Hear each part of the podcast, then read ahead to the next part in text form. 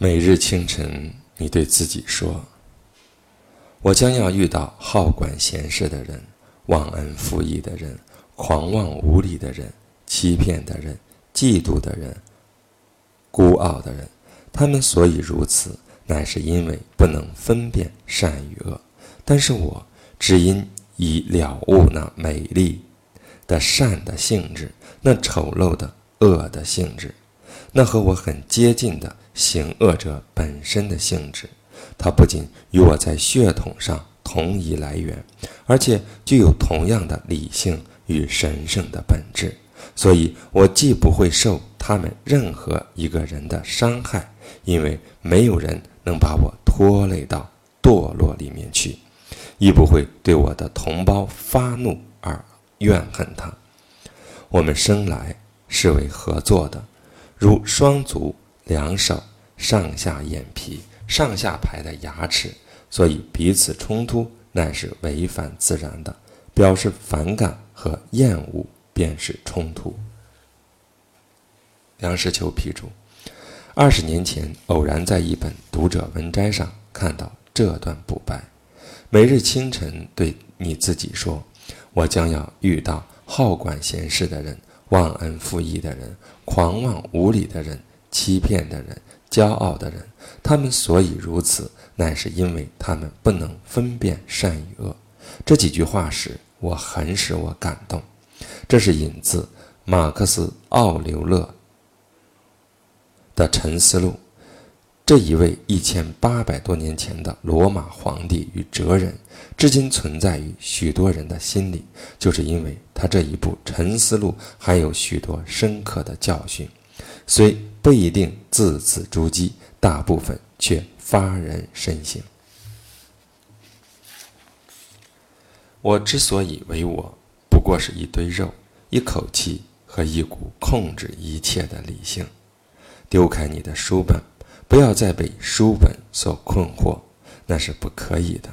就像一个垂死的人一般，轻视那肉体，那不过是一汪子血，几根骨头。神经和血管组成的网架，再看看那一口气究竟是什么东西？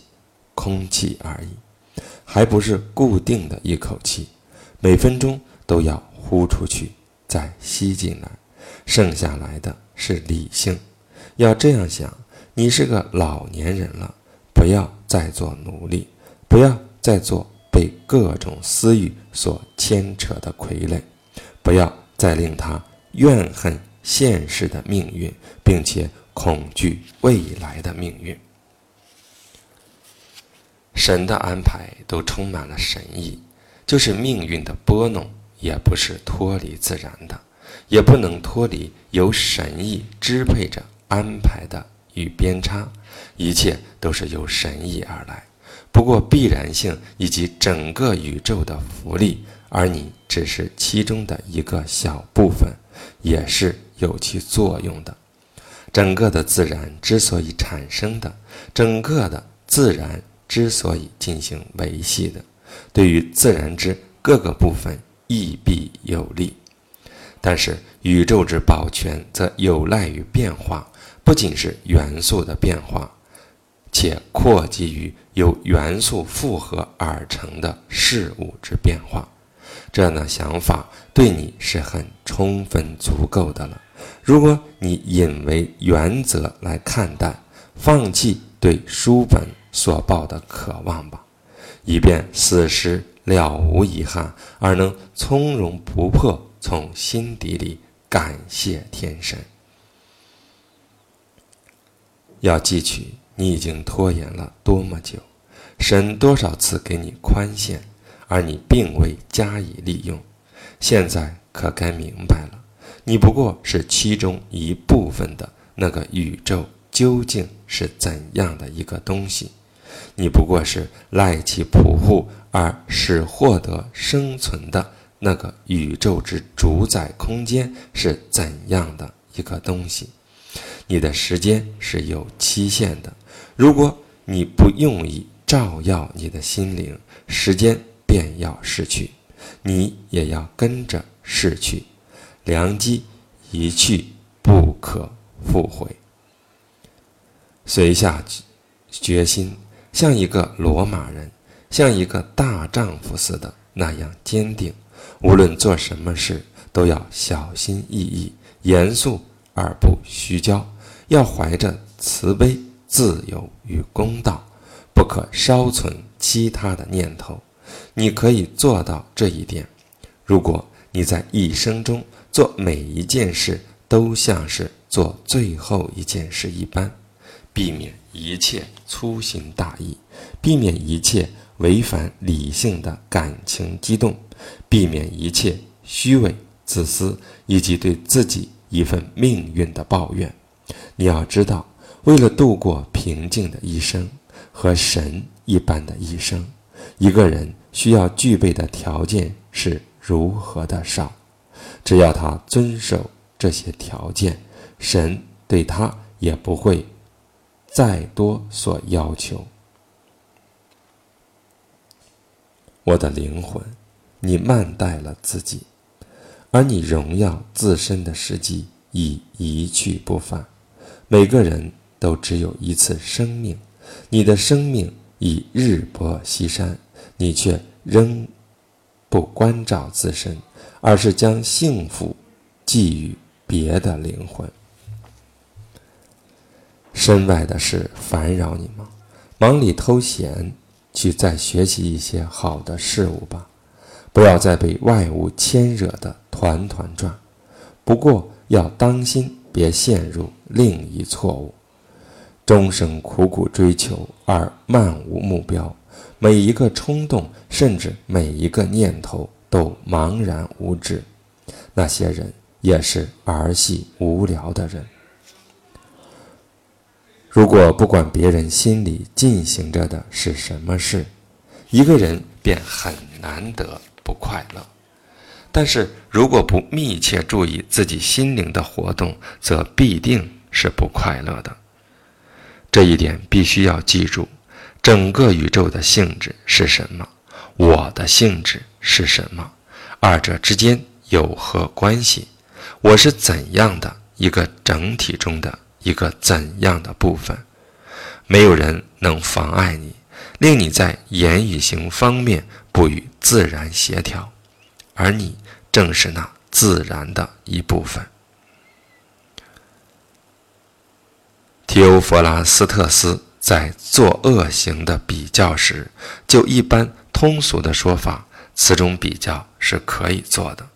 曾经按照真正的哲学的精神说，由于欲望而产生的过错，比由于愤怒而产生的过错更为。可厌，因为基于愤怒的人之违反理性，好像是很苦痛的、不自觉的良心不安；但是由于欲望而犯过错的人，被快感所挟持，好像是在做错事之际有一点较为放纵、较为缺乏男子气的样子。他又以哲学家的身份，很明确的与快感有关联的过错，比起与痛苦有关联的过错，应受更严厉的谴责，并且一般而论，一个人先受了委屈，被苦痛所驱使而生愤怒，总还有一点男子气概；至于有欲望而入邪途的人，则是自作孽了。你的每一桩行为、每一句话、每一个念头，都要像是一个立刻就能离开人世的人所发出来的。离开人世，如果是有神，这并不可怕，因为神不会引你入于邪恶。如果根本没有神，或者神不管人间之事，那么生存在一个没有神或没有神意的宇宙，又有何意呢？不过，神的确是有的，并且他们是管人间事的。他们已经赋给人类以力量，令他不致坠入邪恶。即使死后还有邪恶，他们亦已有所准备，使每一个人都不致坠入邪恶。神不使人变恶，怎么使人的生活变恶呢？整个宇宙绝不会因为愚昧而生疏人，并且一旦发觉有何疏失，亦必有力量去防御或纠正之。亦不会因蠢笨无能而造成重大的过失，以致令善与恶的报应毫无差别的同样落在好人或坏人的头上。不过，死亡与生命、尊荣与耻辱、苦痛与快感、财富与贫穷，的确是无分善恶，是人人所不能灭。其本身是既不体面。亦不可耻，所以那便无所谓善或恶。一切的事物消失的那么快，他们的形体消失在这宇宙里，在永恒中，他们亦很快的被遗忘。那一切的感官方面的事物，尤其是那些用快感诱惑我们的，或用苦痛威吓我们的。或被虚荣所艳羡的，多么无价值、可悲、龌龊、短暂、无实，这都是我们应该运用智慧加以体认的。还有那些靠言谈见解而博得声誉的人们，究竟算的是什么人？死究竟是怎么回事？如果一个人把死参究一下，靠理性的分析，把那虚幻的恐惧撇开，他便会觉得那不过是自然的运行而已。如果一个人被自然的运行所吓到，他便是童俊。须知，这不仅是自然之运行，亦正是自然之有益的措施。还要知道，人是如何的与神接触，用他自己的。那一部分和神接触，在什么情况之下，人的这一部分才能与神接触？世上最可怜的，莫过于那种人，苦苦的要研讨一切事物，甚至如诗人所说，钻研到土底下的东西，并且还要猜想别人心里的事，殊不知他们需要的只是如何体认。并且供奉他内心的神明。所谓供奉，即是保持其纯洁，勿使沾染一点热情、轻率，以及对于从神或人们而来的任何事物的不满。因为凡是由神那里来的，必是极好的，值得我们尊敬的；从人们那里来的，亦属同类，值得我们爱。有时候，在某种状态之下，还值得我们同情。由于他们不能分辨善恶，这是和不能分辨黑白一样严重的缺陷。纵使你的生命可以延展三千年，甚至三万年，要知道，一个人只能死一次，也只能活一次。所以，顶长的寿命和顶短的都是一样的，因为所谓现在对大家是一样长的。我们所丧失的根本便不是我们的，所以我们所放弃的显然只是很短暂的一段时间而已。所以有两件事要记取：第一，自环古以来，一切事物都是。在同一模型里铸造出来的，然后一遍一遍地重复翻演。所以，一个人在一百年间或两百年间或永恒不变地看同样的事物，演来演去，实在是没有差别的。再有一件事，便是长寿的与夭折的人所放弃的是一样的多。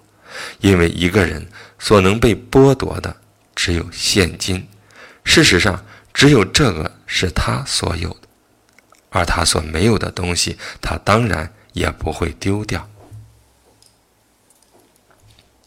要记取，一切事物均取决于我们的看法。全儒派的蒙尼摩斯所说的这句话，其意义是明显的，其效用亦是很明显的。如果我们在合理范围之内截取其精华，